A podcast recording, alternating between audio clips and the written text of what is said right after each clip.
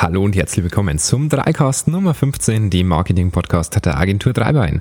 Ja, mein Name ist Florian und ohne große Vorrede geht's direkt los mit unserem heutigen Thema. Wie verbessert man die Öffnungsrate seiner Newsletter? Naja, am Anfang gilt es erstmal zu definieren, was ist denn eigentlich die Öffnungsrate? Die Öffnungsrate kann man ganz einfach anhand von zwei Werten theoretisch auch selber ausrechnen. Und zwar ist für die Öffnungsrate entscheidend die Anzahl der geöffneten E-Mails und die Anzahl der gesendeten E-Mails. Also haben Sie zum Beispiel 10.000 Newsletter versendet, 1.000 davon wurden geöffnet, haben wir eine Öffnungsrate von 0,1, sprich 10%. Und wichtig ist hierbei, dass es sich um die Anzahl der versendeten E-Mails handelt, die dann entsprechend auch bei Ihren Kunden ankamen. Das heißt, die Anzahl der sogenannten Bounce-Mails, das heißt die E-Mails, die nicht zustellbar waren, weil zum Beispiel das E-Mail-Postfach nicht mehr vorhanden ist, der Endkunde hat sich vielleicht bei der E-Mail-Adresse irgendwo irgendwo vertippt oder ähnliches, beziehungsweise ähm, die Firmen gibt es nicht mehr, die Domain gibt es nicht mehr und so weiter. Das sind die sogenannten Hard Bounces, die nicht zugestellt werden äh, können. Diese müssen aus der Öffnungsrate entsprechend herausgerechnet werden. Bei der Öffnungsrate gilt es natürlich auch erstmal zu definieren, worauf kommt es denn eigentlich an? Ähm, woran erkennt man entsprechend eine schlechte Öffnungsrate und auf was sollte ich achten? Wo ist mein, wo ist mein durchschnittliche oder wo ist meine durchschnittliche Öffnungsrate, die ich erzielen sollte? Und da gibt's einfach ein paar grundlegende äh, Geschichten, an denen man sich orientieren soll. Und zwar ist erstens entscheidend natürlich die Größe des Newsletter-Verteilers. Also haben Sie einen hochspezialisierten Newsletter im B2B-Bereich oder einen eher allgemeinen Newsletter im B2C-Bereich, wie in Zalando, Otto oder ähnliche äh, Händler haben. Haben Sie einen B2C-Newsletter, der natürlich an zigtausende von Kunden geht, kann die Öffnungsrate grundlegend natürlich auch ein bisschen niedriger sein. Wenn Sie einen hochspezialisierten B2B-Newsletter haben, Sie verkaufen zum Beispiel Beratungsdienstleistungen für Finanzunternehmen, sollten Sie natürlich auch mit etwas höheren Öffnungsraten rechnen und diese Themen ganz speziell für diese Kundengruppe sehr interessant sind. Dann natürlich auch wichtig die Häufigkeit des Newsletters. Haben Sie einen Newsletter, der einmal die Woche rausgeht, werden Sie von Natur aus natürlich weniger Öffnungsraten haben als bei einem Newsletter, der einmal im Monat oder einmal im Quartal rausgeht. Kleiner Nebenexkurs, Häufigkeit des Newsletters mindestens einmal im Jahr bitte, weil ansonsten erlischt die Erlaubnis, äh, einen Newsletter an den Kunden senden zu dürfen. Wie gesagt, auch wichtig, Privat- oder Geschäftskunden-Newsletter. Geschäft, äh, geschäftliche Kunden werden ihre E-Mails wesentlich öfter öffnen als Privatkunden. Das heißt, die schauen wesentlich öfter rein. Meistens läuft Outlook sogar irgendwo im Hintergrund. Das kommt eine Push-Benachrichtigung rein, wenn die E-Mail kommt und so weiter. Das heißt, Geschäftskunden-E-Mails haben von Natur aus eine wesentlich höhere Öffnungsrate. Auch wichtig natürlich die Branche. Um welche Branche handelt es sich denn? Handelt es sich um eine sehr spezialisierte Branche? Handelt es sich um eine allgemeingültige Branche? Geht es zum Beispiel um Autos?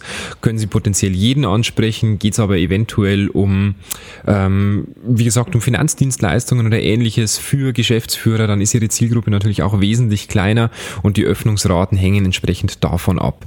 Wichtig ist, vergleichen Sie sich bitte nicht mit Öffnungsraten äh, von anderen. Das heißt, vergleichen Sie, ist der in der gleichen Branche, hat der die gleiche Häufigkeit, hat der die gleichen Zielgruppen, die der entsprechend anspricht und daraus können Sie dann ähm, schauen, ob sie sich an dessen Öffnungsrate orientieren sollen oder nicht. Und das äh, haben wir für Sie in unserem Blog zusammengefasst unter agentur-dreibein.de. Da gibt es einen Link zu einer offiziellen Liste. Diese Liste wird bereitgestellt von Smart Insights und hier können Sie sich ganz aktuell, also die Statistik stammt aus dem Jahr 2018, informieren, wie hoch sind die Öffnungsraten in den jeweiligen Sektoren. Das heißt im Bereich Bildung, im Bereich äh, Entertainment, im Bereich Automotive und so weiter und können hier ganz explizit vergleichen, wie sind die jeweiligen Öffnungsraten Öffnungsraten.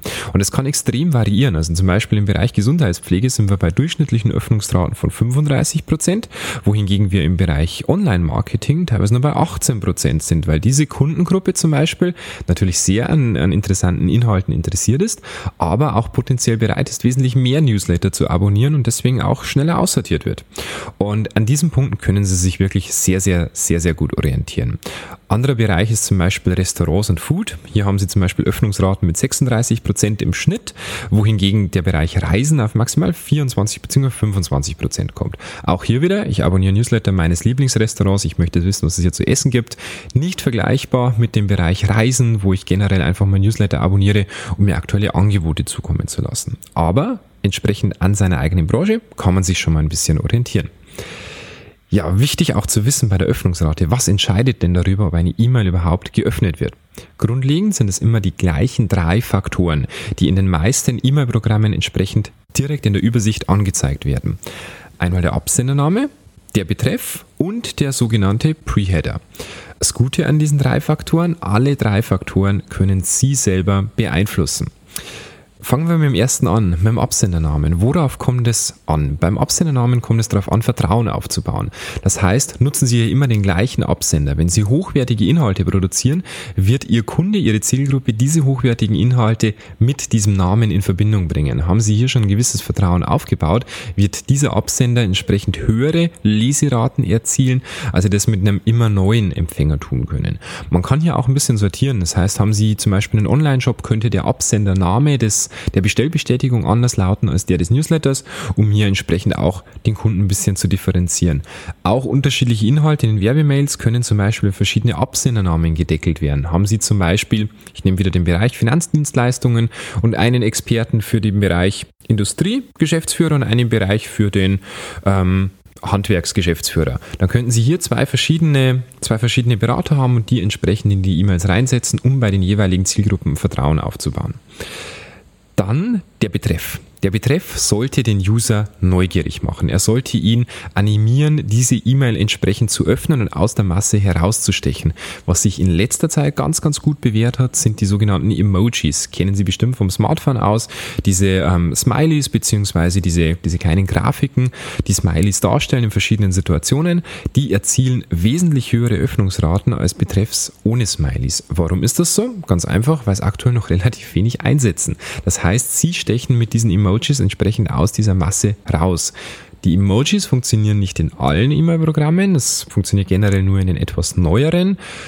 Da ist aber unsere Meinung ganz offen gesagt, wer einen E-Mail-Client hernimmt wie Outlook 95, der ist wahrscheinlich zu großer Wahrscheinlichkeit eh nicht Ihr Kunde. Aber es kommt natürlich auch darauf an, was Sie machen. Haben Sie zum Beispiel ähm, Behörden oder ähnliches als Kunde, dann gehen Sie bitte davon aus, dass die Ihre Rechner nicht selber updaten können und eventuell tatsächlich veraltete ähm, Outlook oder E-Mail-Programme entsprechend drauf haben. Das gilt es immer zu beachten. Ansonsten ist Emojis wirklich eine ganz, ganz tolle Geschichte, um hier betreffmäßig einfach aus der Masse herauszustechen. Wichtig ist auch entsprechend Emotionen wecken bei dem Kunden. Emotionen verleiten dazu, die E-Mail wesentlich wahrscheinlicher zu öffnen als entsprechend eine rational, ein rational formulierter Betreff. Ein paar Beispiele für Wörter im Betreffzeichen, die ganz gut funktionieren, finden Sie auch in unserem Blog. Ich nehme hier mal ein paar Beispiele, wie zum Beispiel magisch, aufsehenerregend, außergewöhnlich, unendlich, überlegen, gewinnorientiert. All das sind Adjektive, mit denen Sie den Kunden dazu verleiten können, die E-Mail zu öffnen. Warum, wieso, weshalb? Es sind Adjektive, die im täglichen Sprachgebrauch eher weniger vorkommen, deswegen auch schon mal auffallen und gewisse Emotionen und Erwartungen an den Kunden wecken, beziehungsweise Erwartungen an die E-Mail wecken. Und so erhalten Sie die Möglichkeit, einfach den Kunden noch ein bisschen mehr anzutriggern, dass er die E-Mail entsprechend öffnet. Auch wichtig im E-Mail-Bereich ist der sogenannte Pre-Header. Pre-Header zeigen die meisten E-Mail-Programme an, direkt in der Übersicht. Es gibt ein paar ganz vereinzelte, die es nicht tun. Web.de, glaube ich, ist so einer, aber die meisten anderen tun es. Der Pre-Header ist einfach der erste Teil der E-Mail, der entsprechend sichtbar ist, meistens in äh, zwei bis drei Zeilen aufgereiht. Und hier kann man entsprechend auch mit Emojis arbeiten, die die Öffnungsrate weiter erhöhen. Ansonsten sollte dieser Inhalt auf den Inhalt des Newsletters einstimmen. Also das heißt, der Leser sollte sich diesen anschauen und dann entsprechend genau wissen, was ihn hier in diesem Newsletter erwartet.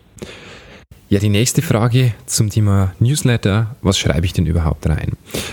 Wir sind der festen Überzeugung, dass Inbound Marketing immer funktioniert.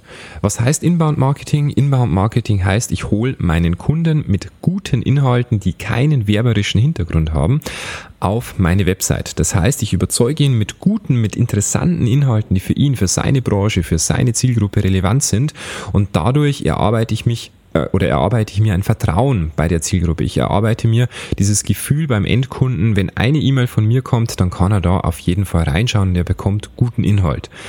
Manch einer mag jetzt denken, dass wir mit solchen Ratschlägen vielleicht auch den Mitbewerber äh, mitlesen lassen. Ja, mag sein, aber Sie kennen ja den Gruß aus der Küche. Das ist im Endeffekt auch nur ein kleiner Einblick. Natürlich werden wir nicht hier unsere Firmengeheimnisse irgendwo im Blog oder in die in die E-Mail-Newsletter reinpacken, aber so ein kleiner Gruß aus der Küche zeigt Ihrer Zielgruppe, dass Sie der Experte in diesem Bereich sind und schafft einfach Vertrauen in diesem Bereich und das sollte Ihnen wesentlich mehr wert sein als vielleicht der ein oder andere Tipp, den der Mitbewerber hier mitbekommt. Vor allem sind Sie ja meistens eh schon zwei, drei Tipps weiter. Ähm, der Mitbewerber muss erst einmal diesen einen Tipp für sich verinnerlichen. Wichtig auch im E-Mail-Bereich natürlich im Blick behalten und testen. Testen Sie Ihre Newsletter unbedingt und das am besten mit den sogenannten A-B-Tests. Diese funktionieren in fast jedem E-Mail-Programm. Ein A-B-Test ist eigentlich relativ einfach. Und zwar, ähm, Sie haben zum Beispiel 10.000 ähm, E-Mail-Newsletter-Empfänger, dann funktioniert der A-B-Test so, dass Sie Betreff A schreiben und Betreff Schreiben, die sich natürlich logischerweise voneinander unterscheiden, zum Beispiel mit anderen Überschriften oder mit anderen Längen. Und dann wird der Newsletter entsprechend rausgeschickt und dieses Programm sucht sich automatisch 100 Empfänger A und 100 Empfänger für B. Dann wird verglichen, wie gut sind die Öffnungsraten, wie gut performt der Newsletter für die jeweiligen Gruppen und dann wird der finale Newsletter an die übrigen 9800 Abonnenten rausgeschickt und da können Sie sicher sein, das war der Newsletter, der vorher in den Tests entsprechend am besten abgeschnitten hat. Aber auch im langfristigen Bereich sollten Sie die Newsletter entsprechend immer überwachen. Das heißt, Sie sollten immer schauen, wie performt mein einzelner Newsletter? Was habe ich anders gemacht im Vergleich zu meinem letzten Newsletter? Was habe ich ähm, besser gemacht? Was hat sich vielleicht verschlechtert? Und darauf reagieren. Natürlich nicht schnell. Also es kann durchaus sein, dass Sie im Sommer vielleicht mal in den Augustmonaten, wie zum Beispiel gerade, ähm, im B2B-Bereich schlechtere Öffnungsraten haben. Das liegt aber schlicht und ergreifend nicht daran, dass Ihr Newsletter schlechten Inhalt hat, sondern dass aktuell entsprechend die Urlaubssaison gestartet ist. Das heißt, viele Geschäftsführer, die Sommerferien sind gerade in Bayern gestartet, sind entsprechend unterwegs mit den Kids, sind im Urlaub und dadurch haben sie natürlich von Natur aus niedrigere Öffnungsraten. Das heißt, auch hier ein bisschen ähm, im Blick behalten, was ist denn gerade los? Gibt es eventuell irgendwelche Zeitgeschehnisse, die diese Öffnungsraten verschlechtern oder verbessern könnten und erst dann auf den Inhalt achten oder einfach mal zwei bis drei Newsletter entsprechend mit anderen Maßnahmen ausprobieren, schauen, wie ranken die und dann entsprechend darauf reagieren und hier keine Schnellschüsse produzieren.